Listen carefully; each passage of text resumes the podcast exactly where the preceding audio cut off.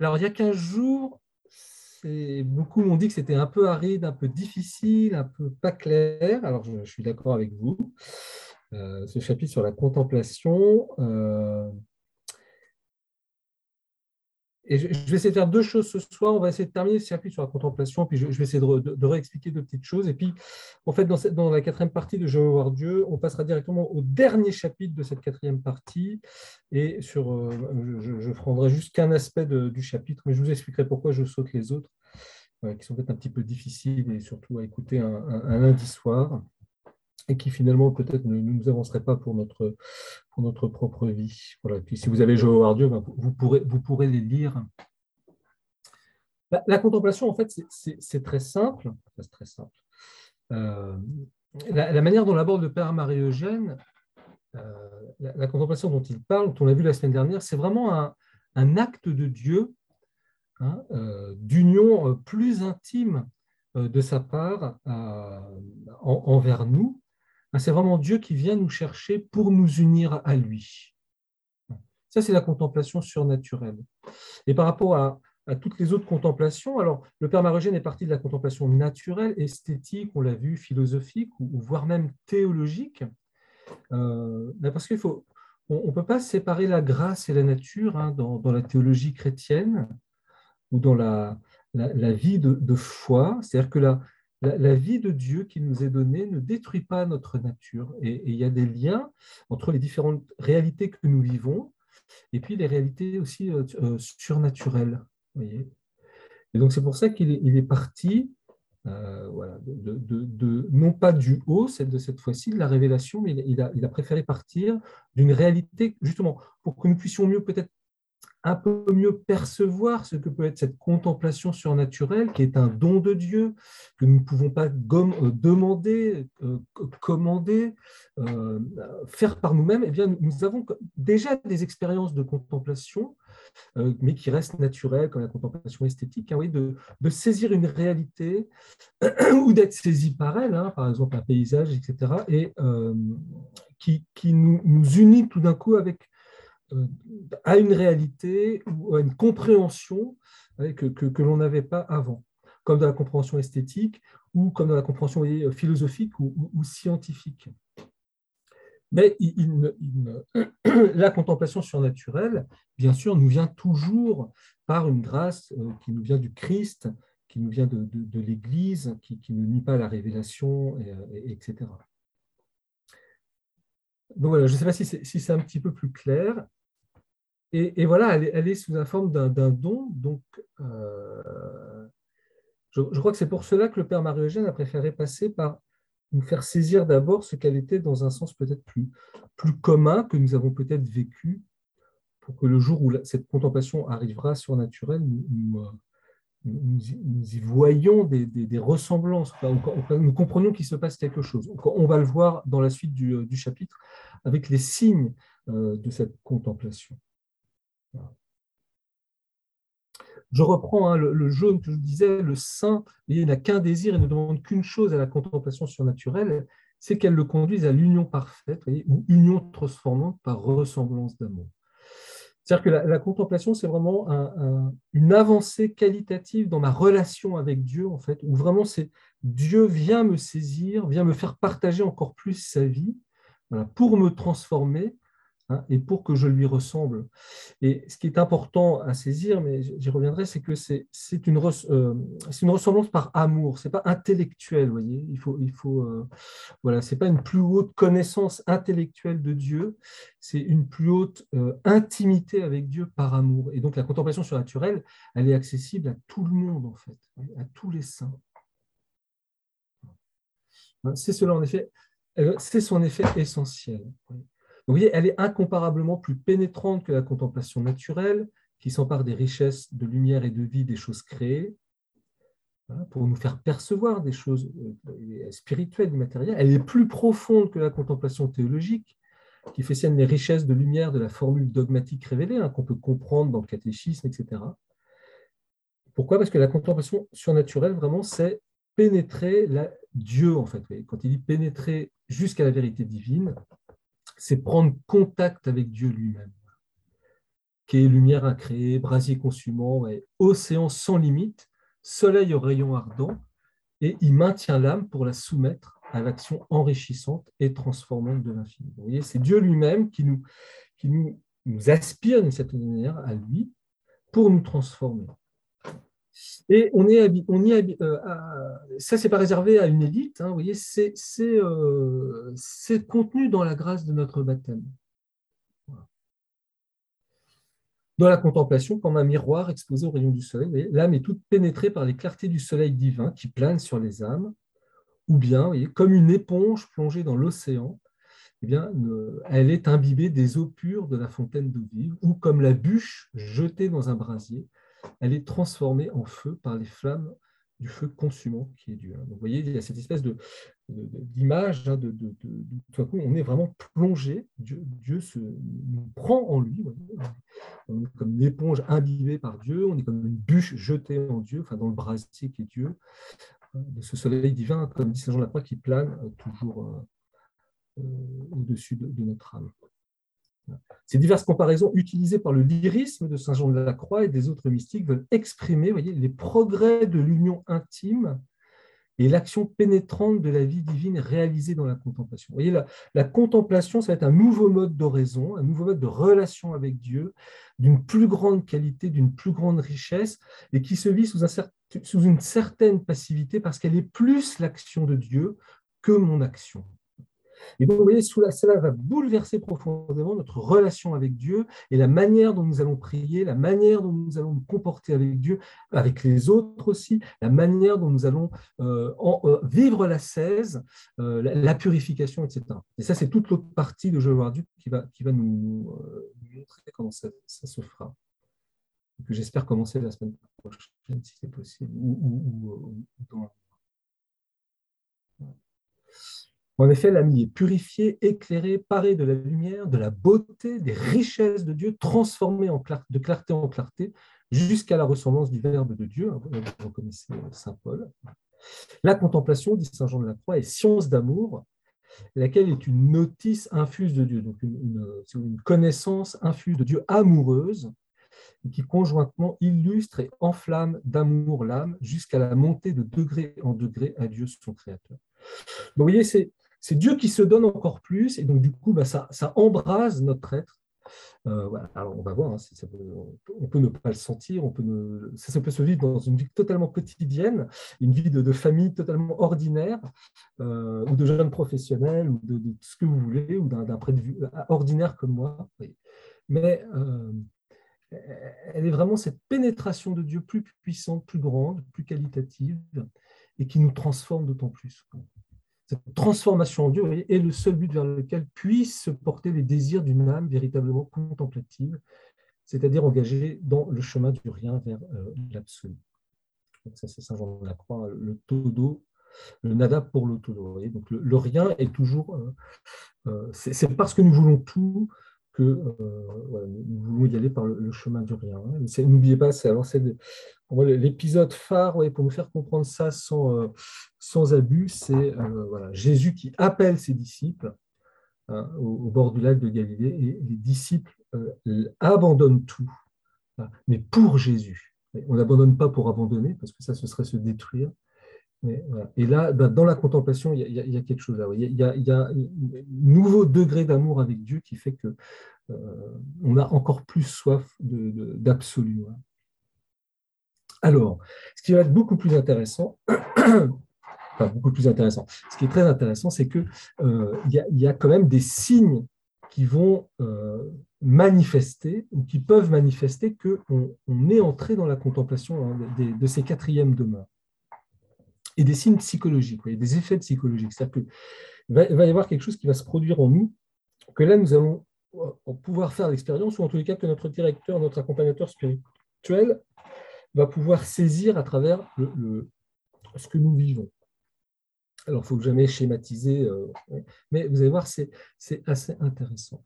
Et là, le père Marie-Eugène va utiliser, bien sûr, va, prendre comme, comme, guide, encore une fois, Saint Jean de la Croix et, Thérèse d'Avila, qui sont vraiment des. c'est leur grâce propre, leur charisme propre d'avoir euh, saisi euh, ces signes de, de l'entrée dans la contemplation, de la contemplation. et l'expérience, bien sûr, du Père Marie-Eugène. Alors, parmi les effets psychologiques de la contemplation, Saint Jean de la Croix et Sainte Thérèse en ont, distingué plusieurs assez constants et caractéristiques pour être donnés comme signe révélateur de la contemplation surnaturelle. Hein, nouveau, cette nouvelle relation avec Dieu, elle, bouleverse profondément notre, la manière dont nous agissions avec lui, la manière dont nous prions avec lui avant. Il y a une sorte de nouvelle conversion, et parfois assez surprenante, parce que vous allez voir, ce n'est pas véritablement les signes auxquels on, s'attendrait. Saint Jean de la Croix a pris soin de les noter en deux endroits différents dans la montée du Carmel et dans le livre des nuits. Sainte Thérèse elle-même, au quatrième demeure, se préoccupe de signaler ce qui caractérise l'intervention surnaturelle de Dieu par le secours particulier. Donc, voyez, on, passe du secours général au secours particulier. Hein. Pour tous ceux qui suivent depuis le début, vous, reprenez le plan euh, du départ. Euh, Alors, il va mixer les signes de Saint Jean de la Croix et Sainte Thérèse d'Avila, puis ça, va nous permettre d'éclairer des choses, je pense. La contemplation surnaturelle impose à l'âme des devoirs nouveaux. Jusqu'à présent, l'âme devait se diriger et s'activer. Hein, voyez, on voit bien que dans la première phase, il y a beaucoup d'efforts qui est fait de ma part pour aller vers Dieu. Hein, c'est l'homme riche. Les commandements, je les ai faits, je me suis mis à faire oraison, j'essaie de ne pas pécher beaucoup, je, vais à la messe, je me confesse régulièrement, je fais des œuvres, etc. Euh, c'est moi qui fais beaucoup, toujours avec l'aide de la grâce. Désormais, son premier devoir est de respecter et de favoriser les interventions divines, de se montrer docile et silencieuse en soumettant son activité à celle de Dieu on voit bien dans cette nouvelle phase, c'est vraiment c'est Dieu qui va. Dieu agissait déjà, mais c'est comme s'il nous laissait l'initiative. Là, il prend l'initiative. Et donc, du coup, c'est mon activité qui va devoir passer d'une certaine manière sous la sienne. C'est euh, des expressions qui ne sont pas euh, totalement justes, hein, mais c'est pour vous montrer. Hein. Et c'est la même chose avec l'homme riche, c'est-à-dire que Jésus va lui dire, bah, c'est très bien, maintenant tu laisses tout, puis tu me suis. Donc tu te laisses faire tu deviens dossier. Hein. L'homme riche, hein, c'est le jeune homme euh, qui dit bah, il ne fait pas. L'entrée en contemplation, ça nécessite d'adopter cette attitude d'abandon paisible que Dieu exige d'elle. Et à ne point l'adopter, l'âme risque de blesser la miséricorde divine qui s'est penchée sur elle, d'arrêter le flot des communications divines et par conséquent de ne pas profiter des grâces qui lui viennent par la contemplation. Donc en fait, Dieu se donne davantage, voyez. Il y a plus de miséricorde, et, c'est là où c'est frappant, c'est paradoxal pour nous, c'est que nous, on pense qu'il va falloir toujours faire plus, et là, tout d'un coup, eh bien non, il faut s'abandonner plus. Il faut entrer dans une plus grande passivité. Et voilà ce que dit Père revenir vers des formes d'activité spirituelle qui ne sont plus de saison lorsque Dieu agit en elles ne peut produire que trouble, inquiétude et peut-être découragement si on persévère dans ce refus des faveurs de Dieu.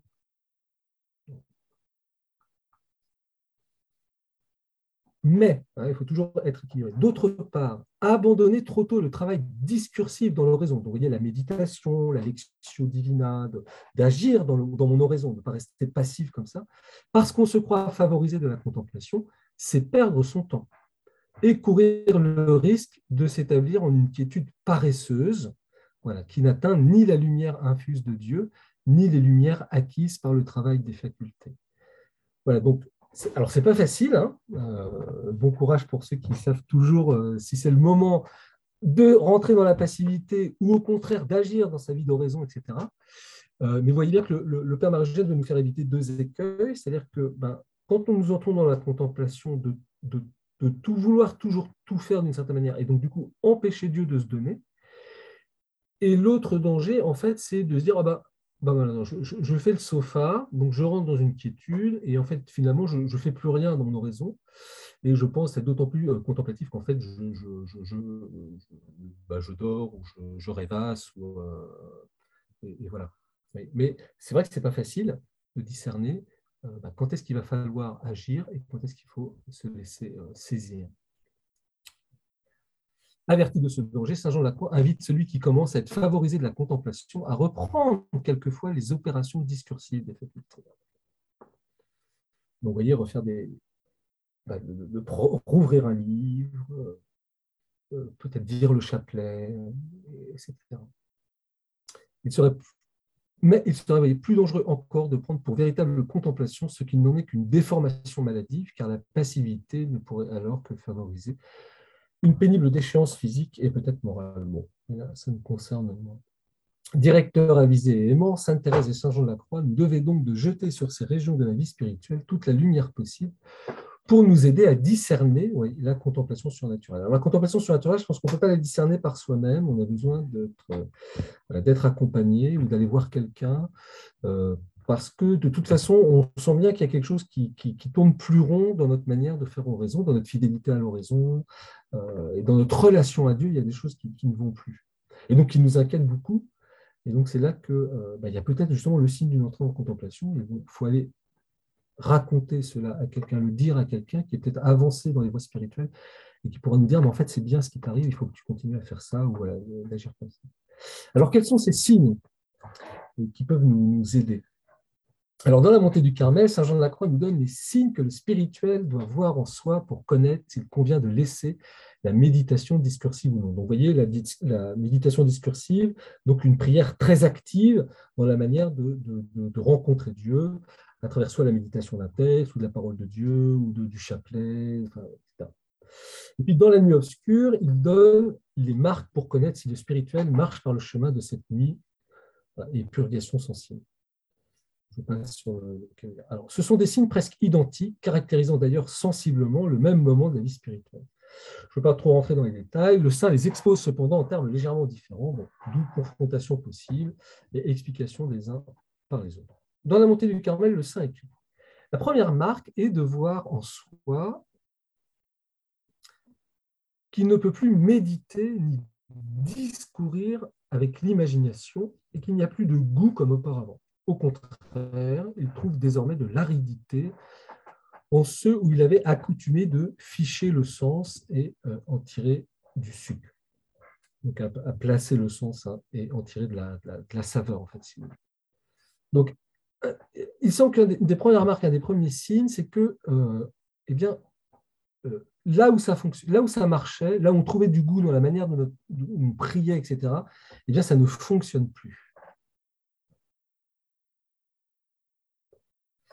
Alors, dans la nuit obscure, où ce signe est donné le troisième, Saint Jean de la Croix dit que cette impuissance des facultés vient de ce que Dieu se communique à l'esprit pur, où il n'y a point de discours, donc par acte simple, de, simple contemplation à laquelle les sens ne peuvent participer. vous voyez, on n'arrive plus à prier comme on priait avant. On n'arrive plus à, Cette part active, ça nous casse la tête. Avant, on trouvait de la saveur à méditer la parole de Dieu. On trouvait de la saveur à méditer une page du catéchisme, mystère de Dieu. On trouvait de la saveur à dire le chapelet, etc. À méditer les mystères de la vie de Jésus. Et puis, d'un coup, bah, on n'y arrive plus, ça nous, fatigue de méditer, euh, c'est sec.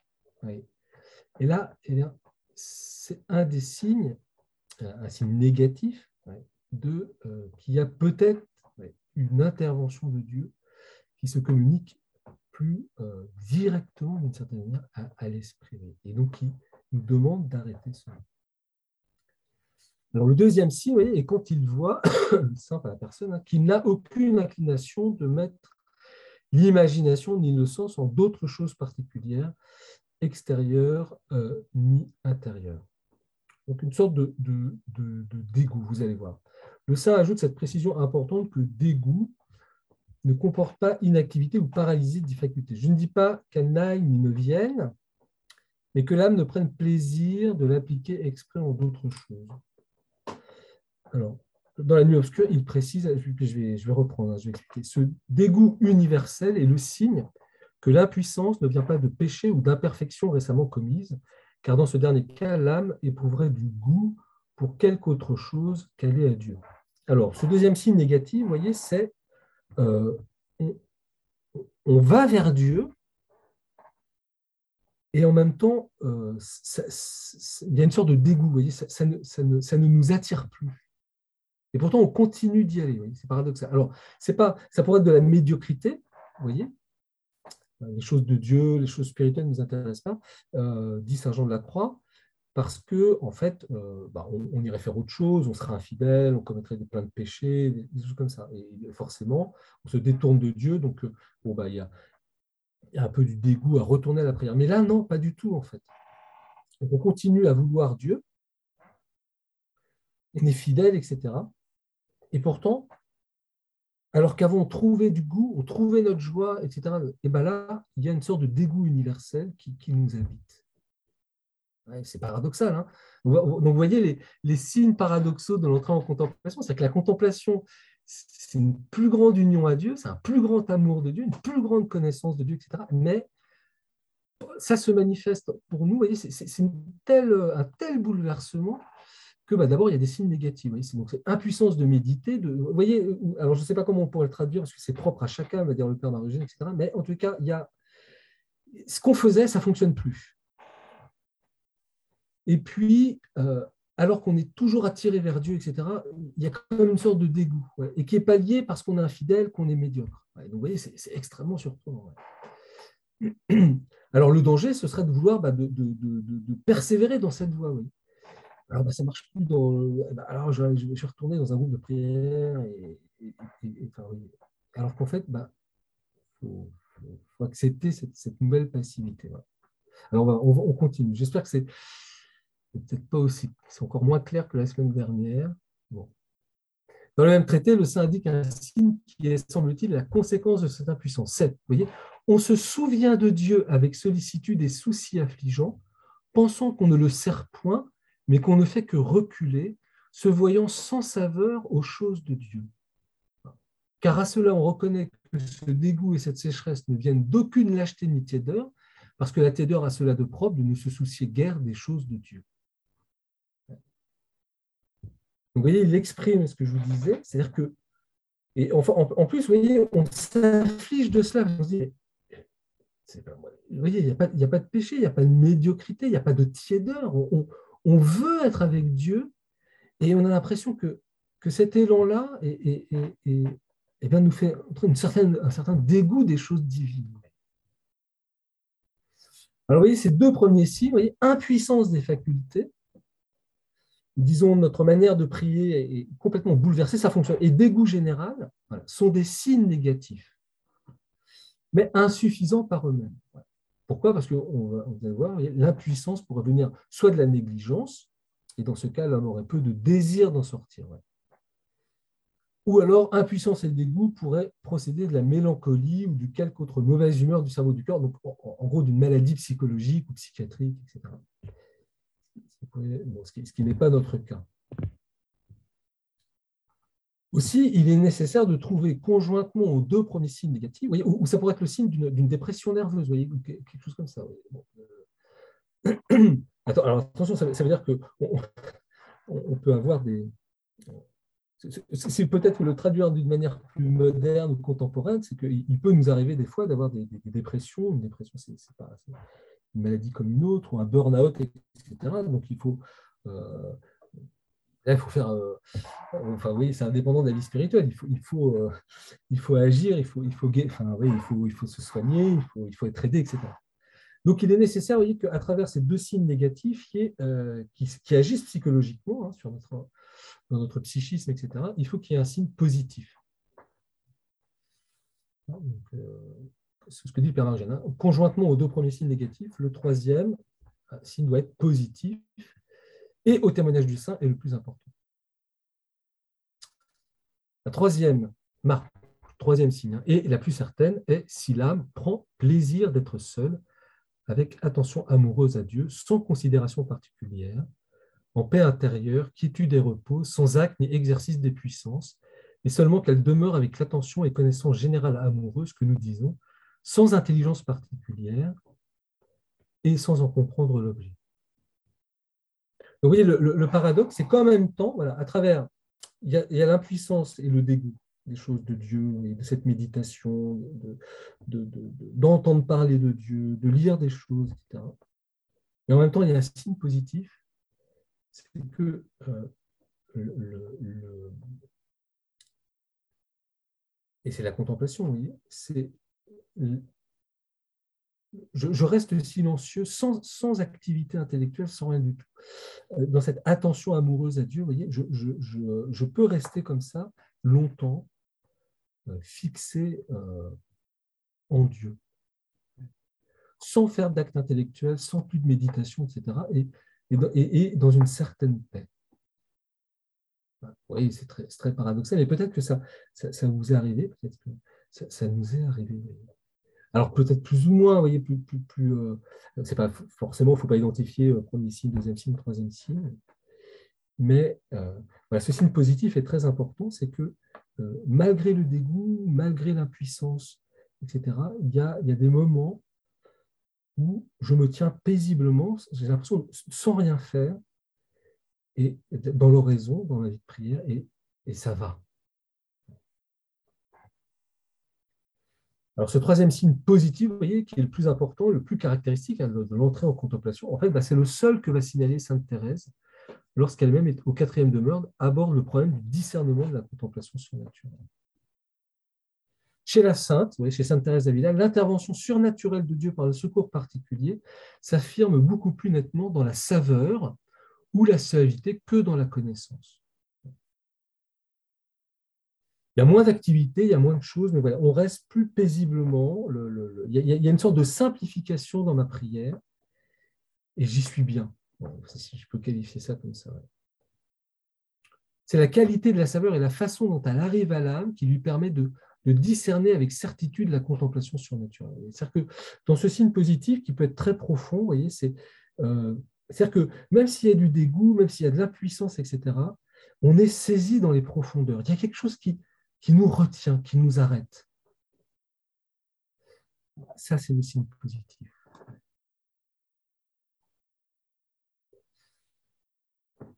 Son analyse psychologique à la fois très simple et pénétrante, complète très heureusement l'exposé du troisième signe de Saint Jean de la Croix. Euh, donc, je, passe le thème. Voilà. Euh, c'est celui-là. Ce que j'ai signé. Aussi, quand Sa Majesté donne accorder quelques faveurs surnaturelles, elle la produit en mettant dans le plus intime de nous-mêmes la paix la plus profonde, la quiétude et la suavité. Vous voyez, donc c'est que, et là, voyons, on est descendu à un niveau plus profond. On l'avait déjà vu avec les antinomies. Hein. Euh, il y a du dégoût, on sent qu'il y a quelque chose, une révolution qui est en train de s'opérer. Et par moments, au fond de nous-mêmes, il y a une sorte de paix. Il y a, vraiment comme si Dieu nous, prenait et on peut tenir comme ça dans, dans l'oraison, simplement, sans plus de réflexion, sans sentiment. Et en fait, comme dit Sainte Thérèse, cette eau céleste se répand dans toutes les demeures du château ainsi que dans toutes les puissances de l'âme et arrive enfin jusqu'au corps. Alors, ça, c'est Thérèse d'Avila. Nous, on est peut-être plus marqués par Saint Jean de la Croix, ça nous arrive moins, ça. Alors, je passe et puis je, reprends sur le, regard de l'incomparable psychologue qui est Sainte Thérèse, pour lequel il n'y a pas d'obscurité dans l'âme, à discerner que la saveur sourde des profondeurs et qu'elle porte en elle le sceau de son origine surnaturelle. Vous voyez, comme Dieu agit, plus euh, spécifiquement, plus particulièrement, plus personnellement chacun de nous, Dieu agit par l'intérieur, puisqu'il nous tient dans l'être, etc. Et nous, nous sommes toujours portés par l'activité à faire des choses extérieurement. Alors, quand on, l'entrée dans les quatrièmes demeures, l'entrée dans la contemplation, c'est un véritable bouleversement intérieur parce que Dieu se donne plus, mais par le, fond de nous-mêmes, alors que nous, on, essaye de rejoindre Dieu par cette activité, etc. Et donc, il va falloir un certain temps d'adaptation pour percevoir et entrer dans cette quiétude de profondeur où, en fait, il faut laisser Dieu se donner.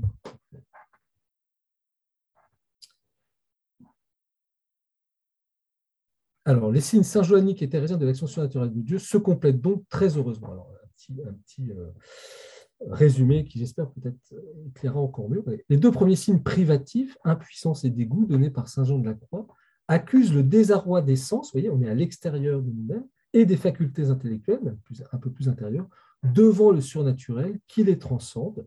et devant l'activité de la sagesse divine à laquelle ils ne sont pas adaptés. Vous voyez, notre sensibilité et nos facultés les plus spirituelles comme l'intelligence et la volonté ne sont pas adaptées à l'activité de la sagesse de Dieu, à Dieu. Et donc, comme Dieu agit, plus par le secours particulier, bah, nous sommes, euh, notre sensibilité et nos facultés intellectuelles ne, ne saisissent pas. Et elles qui sont habituées à faire, et, bien tout d'un coup, elles sont plongées dans la puissance et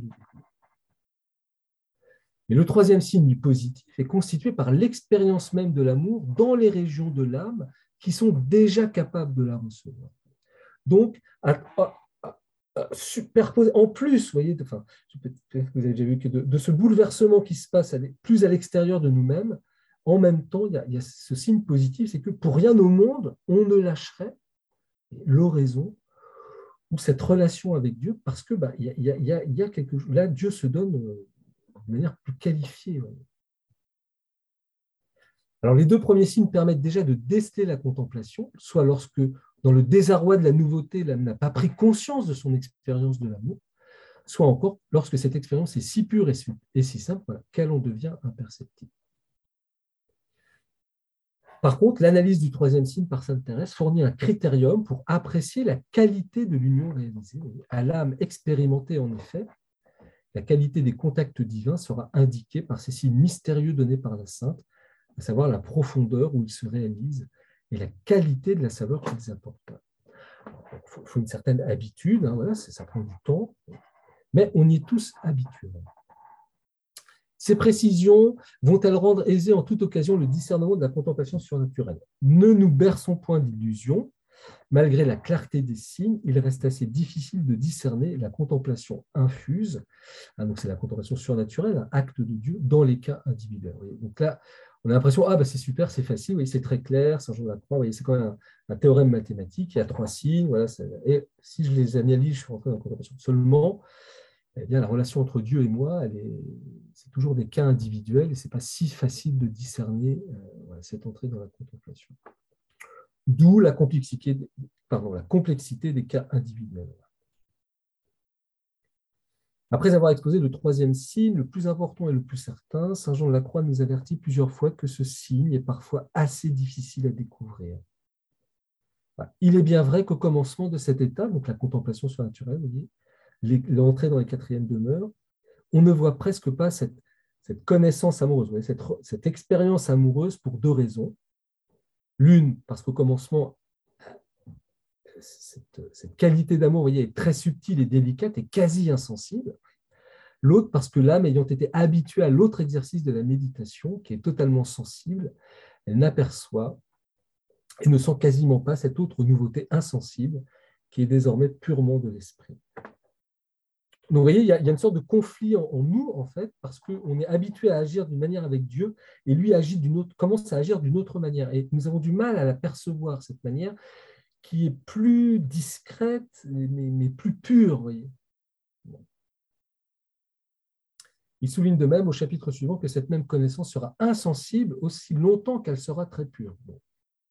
Cette connaissance générale dont nous parlons est parfois si subtile et délicate principalement quand elle est plus pure, plus simple, plus parfaite, plus spirituelle, plus intérieure, que l'âme, encore qu'elle y soit employée, ne la voit euh, ni ne la sent. Oui. Bah, parce qu'on est grossier, vous voyez, on, est, euh, on est pris dans nos activités, dans notre patte, etc., dans nos manières de, voir, de saisir, de comprendre. Et quand Dieu se donne d'une manière plus, plus intérieure, plus fondamentale, on a du mal vous voyez, à vivre avec cette intériorité, à, le percevoir euh, mieux.